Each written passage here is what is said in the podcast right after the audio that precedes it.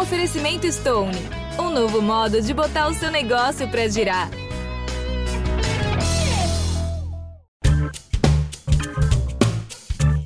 Olá, eu sou Edmilson Ávila e este é o novo episódio do podcast que desenrola o Rio para você.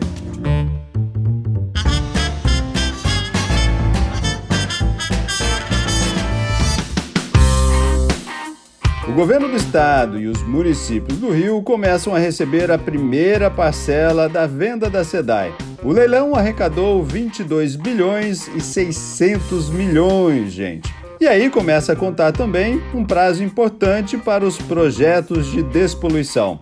Vamos lembrar aqui: 2 bilhões e 600 milhões para a Baía de Guanabara, 2 bilhões e 900 milhões para a Bacia do Guandu e 250 milhões para o complexo lagunar da Barra da Tijuca. Por isso, meu convidado é um dos maiores conhecedores desse problema ambiental, biólogo Mário Moscatelli. Muito obrigado pela participação. Precisamos ficar atentos com o que neste momento? Na verdade, é a questão dos prazos. Em relação ao sistema lagunar da Baixada de Jacarepaguá, a gente tem uma situação gravíssima do ponto de vista ambiental, visto as décadas de descaso que transformaram aquelas lagoas, a bacia hidrográfica da região da Baixada de Jacarepaguá em valões de esgoto e latrinas. E não só isso, na Lagoa da Tijuca, nós temos acumulados desde 2007 ao menos 6,5 milhões de metros cúbicos de lama e lixo. E esse número é um número subestimado, porque de lá para cá a situação só piorou. Então, a cada verão que passa, principalmente no sistema lagunar da Baixada de Jacarepaguá, nós corremos o risco de repetir aquelas tragédias, aquelas catástrofes como aconteceram em 1996 e em 2010 quando a Baixada de Jacarepaguá ficou debaixo d'água. Já que você começou falando da, das lagoas, né? A gente já teve no passado Vamos lembrar aqui que eram para os Jogos, um legado para os Jogos Olímpicos, que era um investimento de mais de 600 milhões. E agora o investimento será de 250 milhões. É suficiente? É, é, primeiro é que eu queria entender como se chegou a esse número, esse número bem reduzido comparado com aqueles 660 milhões. Pensando que talvez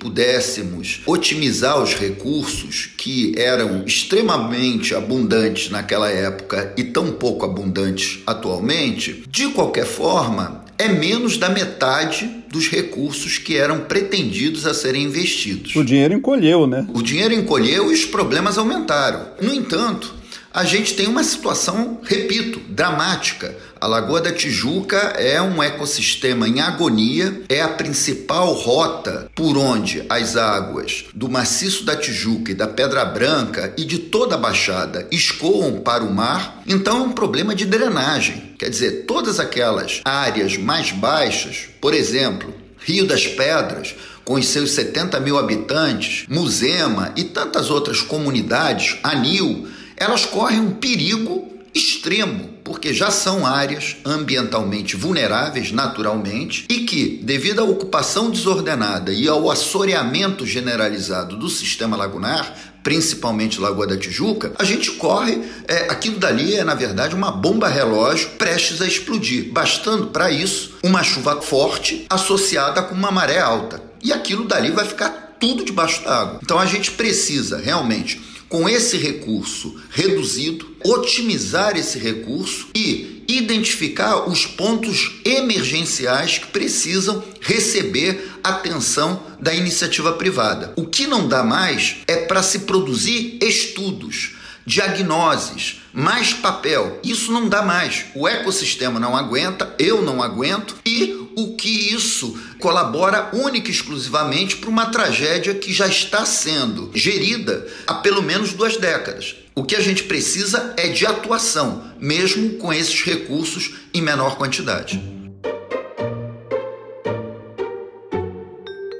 Agora, só dragar não será a solução, né? Se a gente não acabar com o que realmente está causando isso. É, jogar lixo, jogar esgoto. Há necessidade de muitas outras obras, né? É, Infelizmente, como a gente deixou a situação chegar ao ponto que chegou, nós teremos de atuar no sentido de combater as causas. Quais são as causas? São o crescimento urbano desordenado, isso cabe à prefeitura ordenar o uso do solo, cabe à iniciativa privada universalizar o serviço de água e de esgoto, principalmente, e atuar pesadamente, paralelamente, nos passivos que foram criados. Então, a gente vive numa situação o nosso paciente teve uma vida desregrada, por assim dizer, e agora não tem mais como esperar atacar as causas para depois agir sobre o passivo. Não, isso não vai dar certo. Teremos de trabalhar tanto nas causas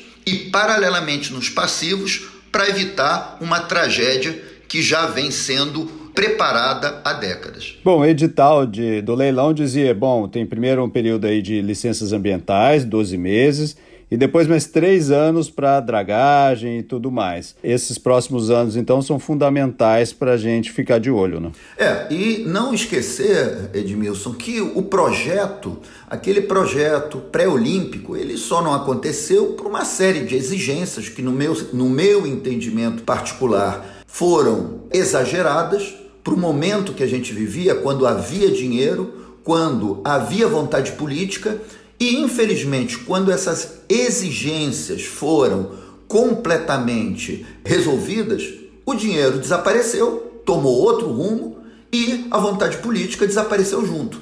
Então, o que a gente precisa entender é que é, precisamos trabalhar com aquilo que temos, principalmente no lugar onde o tema ambiental nunca foi prioridade. E que, devido a isso, nós estamos alimentando grandes monstros ambientais que vão acabar nos engolindo. Bom, vamos sair das lagoas e vamos agora para a bacia do Guandu. Nós vimos agora nos últimos dois anos que aquela região corre um sério risco porque na hora que faltou a água todo mundo conseguiu enxergar o tamanho do problema. A bacia do Guandu vai ter aí 2 bilhões e 900 milhões de investimentos. O que é que precisa ser feito ali para a gente escapar desse risco de faltar água ou água de qualidade? Bom, isso daí vai levar um tempo, amigo, porque infelizmente eu, junto com vocês da imprensa, desde 1999, esse problema do Guandu, que remete ao lançamento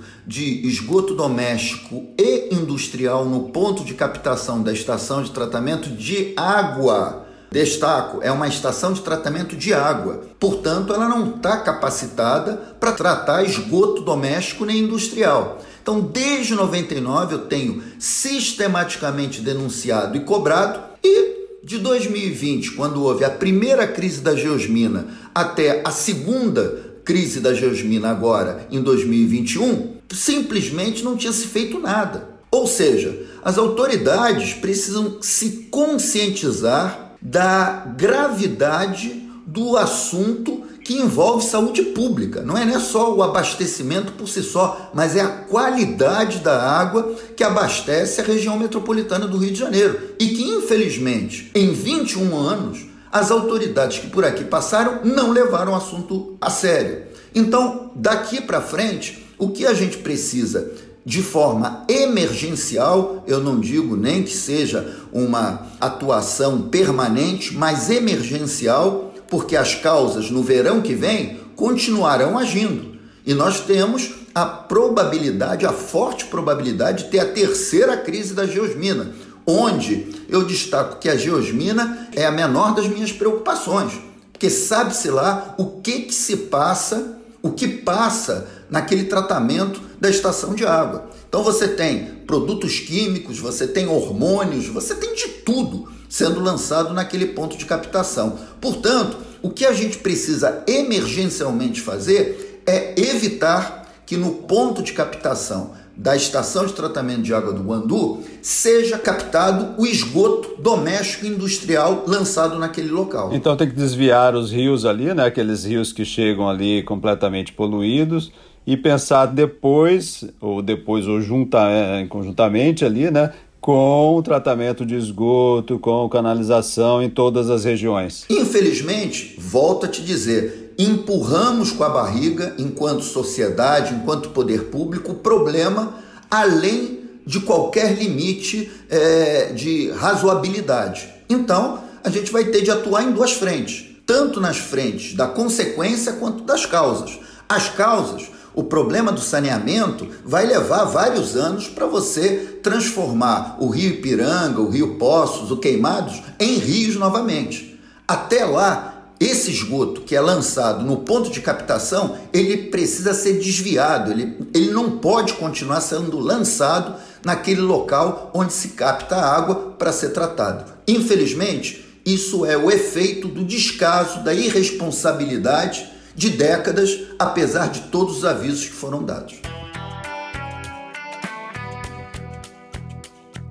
E por fim, agora, Baía de Guanabara. Nós já vimos muito dinheiro, muito dinheiro que foi jogado fora aí na despoluição da Baía de Guanabara. Agora, mais uma promessa de investimento de 2 bilhões e 600 milhões. Por onde começar? Bom, veja bem que eu tenho uma conta, cada um tem uma conta, né, Edmilson, em relação à Baía de Guanabara, mas eu estimo que já foram lançados nas águas daquela baía aproximadamente 10 bilhões de reais em obras que transformaram o entorno da Baía de Guanabara num depósito de estações de tratamento sucateadas que nunca funcionaram ou que funcionam muito abaixo da sua capacidade. Então eu acho que de imediato a empresa assumindo esse grande passivo é botar para funcionar aquilo que existe. E o passivo ambiental esse também vai ter de ser atacado paralelamente. Então, você veja bem, se na Baixada de Jacarepaguá nós temos um pinico raso, completamente degradado, na Baía de Guanabara, pelo menos, nós temos a vantagem de uma grande troca de água promovida pelo padrão de maré. Então, você tem essa capacidade de recuperação ambiental acelerada a partir do momento que você evita de continuar a perturbar a natureza com lançamento de esgoto. Bom, para a gente encerrar, para você que já acompanhou toda essa história durante tantos anos, qual o tamanho da sua esperança dessa vez? Não tenho esperança. Eu tenho uma expectativa técnica. A esperança, ela ficou mais lá para os Jogos Pan-Americanos, com os legados dos Jogos Pan-Americanos, que não aconteceram, depois os Jogos Olímpicos, que também não aconteceram, a falta de seriedade das autoridades daquela época é, pelo tema ambiental. Hoje existe uma expectativa concreta que, por um lado, a iniciativa privada que assumiu a responsabilidade do saneamento ataque tanto os passivos ambientais existentes quanto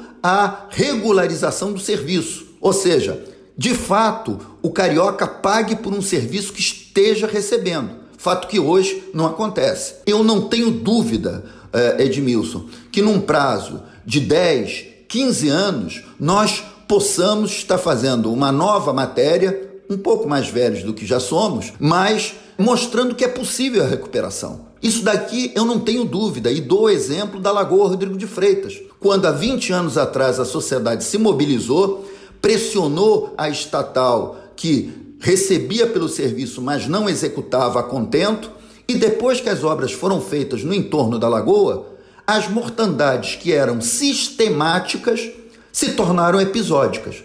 Então, os ecossistemas da região metropolitana do Rio de Janeiro só estão pedindo uma chance. Biólogo Mário Moscatelli, muito obrigado pelas explicações. Forte abraço a todos. Este podcast foi editado e finalizado por Lucas von Seehausen. E eu, Edmilson Ávila, toda semana desenrola um assunto aqui para você. Até o próximo.